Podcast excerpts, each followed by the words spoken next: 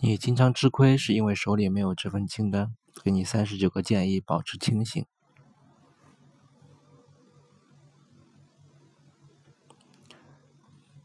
这份清单来自《清醒思考的艺术》，作者罗尔夫多贝里。作者罗尔夫多贝里是写《随机漫步的傻瓜》和《黑天鹅》的作者塔勒布的朋友。这本书是畅销书，可以算得上是一本心理学方面的科普读物。用五十二个小节列出了一张人类思维错错误的清单，是对心理科学界长期研究成果的一个简单的展示。这些思维错误不是病理学的，而是对正常人心理上存在的一种正常的现象，是进化形成的自动化的行为模式。进化心理学认为，这些思维错觉曾经在远古社会是有益处的，只是现代社会的一切都变化的太快了，使这些自动化的行为模式不再适应现代社会。因此，读这本书的一个意义是了解我们自身存在的思维错误，这样可以在做出重大决策的时候谨慎反思，不被人利用，避免犯大错。但诚如作者所言。要想完全避免犯这些思维错误是极难的。实际上，我们在小问题上犯一些思维错误也没有什么大不了的。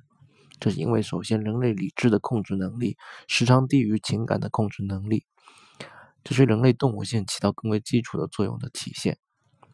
其次，因为这种自动化的思维机制也是有利而且必须的。如果凡事都花费很多的时间精力去思考，将会降低效率。在远古狩猎社会，更可能导致丧丧命。在远古社会，遇到风吹草动，拔腿就跑，比起那些停在停在原地深思的人，活命的概率要高很多。所以，我们大多是遇事先行动再说的人的后代。况且，现在我们说学习专业技能、培养能力等等，从根本上说，就是通过长期的刻苦训练，把理性的思考转变为本能的。自动化的行为，所以形成自动化的思维机制也是我们刻意求取的。问题的关键，呃，是要让自动化的思维机制不断的适应现实生活，而不是呃停止呃阻断自动化的形成。就如《整理的艺术四》书中所说，学习是一个新陈代谢的过程。读完这本书，我觉得我非常想做的一件事是列出一份思维错觉对照检查清单。作者在书末的呃书末说到，他在重要的私人或者工作业务决策上会拿出一张对照清单，像飞机检修人员在检查时用的清单一样，逐一比对，好强迫自己检查出思维中存在的错误，避免做出错误的决策。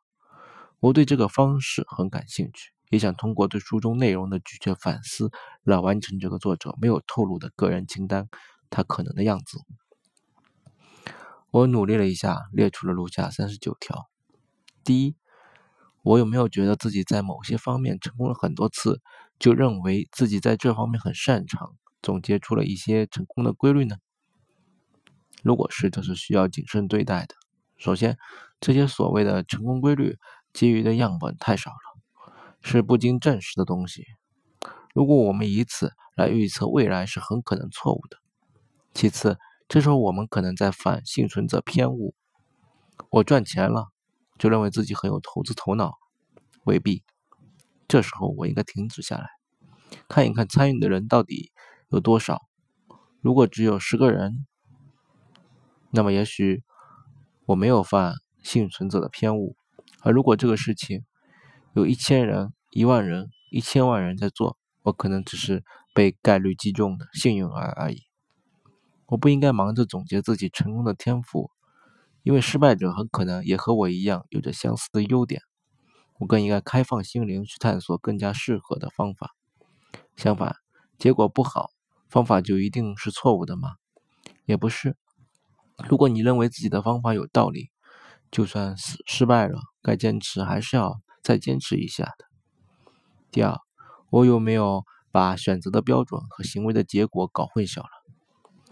游泳选手的身材很优雅，不是因为游泳比其他运动导致他身材优雅，而是因为他身材本来就很优雅，所以适合游泳而被选拔出来。在广告要传达给我们的意图中，我们要意识到，明星是用了这个化妆品才变得很美呢，还是因为这个明星本来就很美，所以被选出来为这个化妆品代言？原因到底是什么？值得我们思考，而不是把两个因素简单的联系在一起。第三，我有没有认为自己做出的预测很准确？这时候我们最好反省一下自己。在做任何决策的时候，我们都应该做好最坏的打算，要更现实一些，这样更能够成功。要看自己的预测准不准的方法，其实也很简单。现在就写下自己的预测，等时间到了以后，再看看自己到底预测准不准。第四，我有没有在随大流？销量高的产品质量就一定好吗？两者之间并没有因果联系。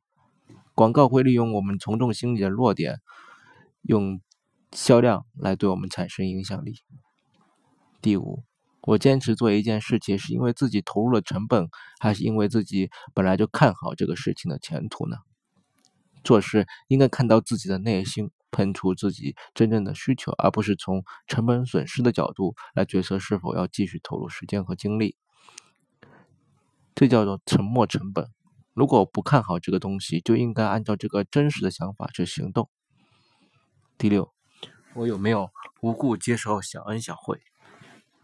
有人在街头散发小礼小礼品，利用的是我们的互惠偏差，让我们因为要回报恩惠而付出更多，满足他们强迫我们要满足的要求。第七，我们我是不是在过滤信息？收集到的信息是不是都在证明自己的观点？为了避免这个现象，首先我应该及时的记录下与自己观点矛盾的信息，免得自己无意识的去过滤。其次，在相信自己的观点前，应该尽可能的去寻寻找反驳的证据。第八，我有没有因为服从权威做出违背自己原则的事情？首先，我要学会批判性的思考，不盲目服从。其次，在权威的非专业领域。我不能受光环效应的影响，而遵从这个权威其实并不权威的观点。第九，我没有我我有没有受对比效应的影响？我在购买商品的时候，有没有因为看到商品降价后前后价格的反差而倾向于购买这些打折的商品？如果有，我要问一下自己：如果这件商品不打折，我还会买吗？要看到这些打折商品，很可能是因为不畅销才打折，有问题没人买才打折，所以我还是应该从自己是不是真的喜欢这件商品的角度来决策是不是要买这件商品，而不是受它价格前后反差而形成的对比效应的影响。第十，我有没有仅靠一个反例就推翻某个观点？应该用概率的观点看世界，一个反例不足以推翻一个观点。我应该与有不同经验的人合作，这样将降低决策错误的风险。第十一，我是不是容易被故事说服？要警惕故事，因为故事大多是不真实的。对于真理来说，故事容易扭曲真相。故事有时候是一种胡乱的联系。为什么说有说服的故事会误导人呢？因为这些故事会把一些可能性很低的东西。填充进去来迎合我们的直觉思维偏好，实际上细节越多，发生的概率就越小。如果我们依照这些极为巧合的故事来做决定，或者学习模仿这种极为巧合的故事中体现出来的经验，那都是不理性的。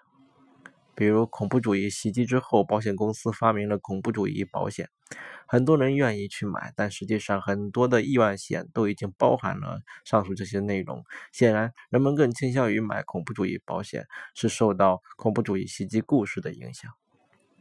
对于我们自己决策或者获取知识的时候，我应该减少对故事的依赖，因为关键信息、抽象的事实要比故事更有价值、更有效率。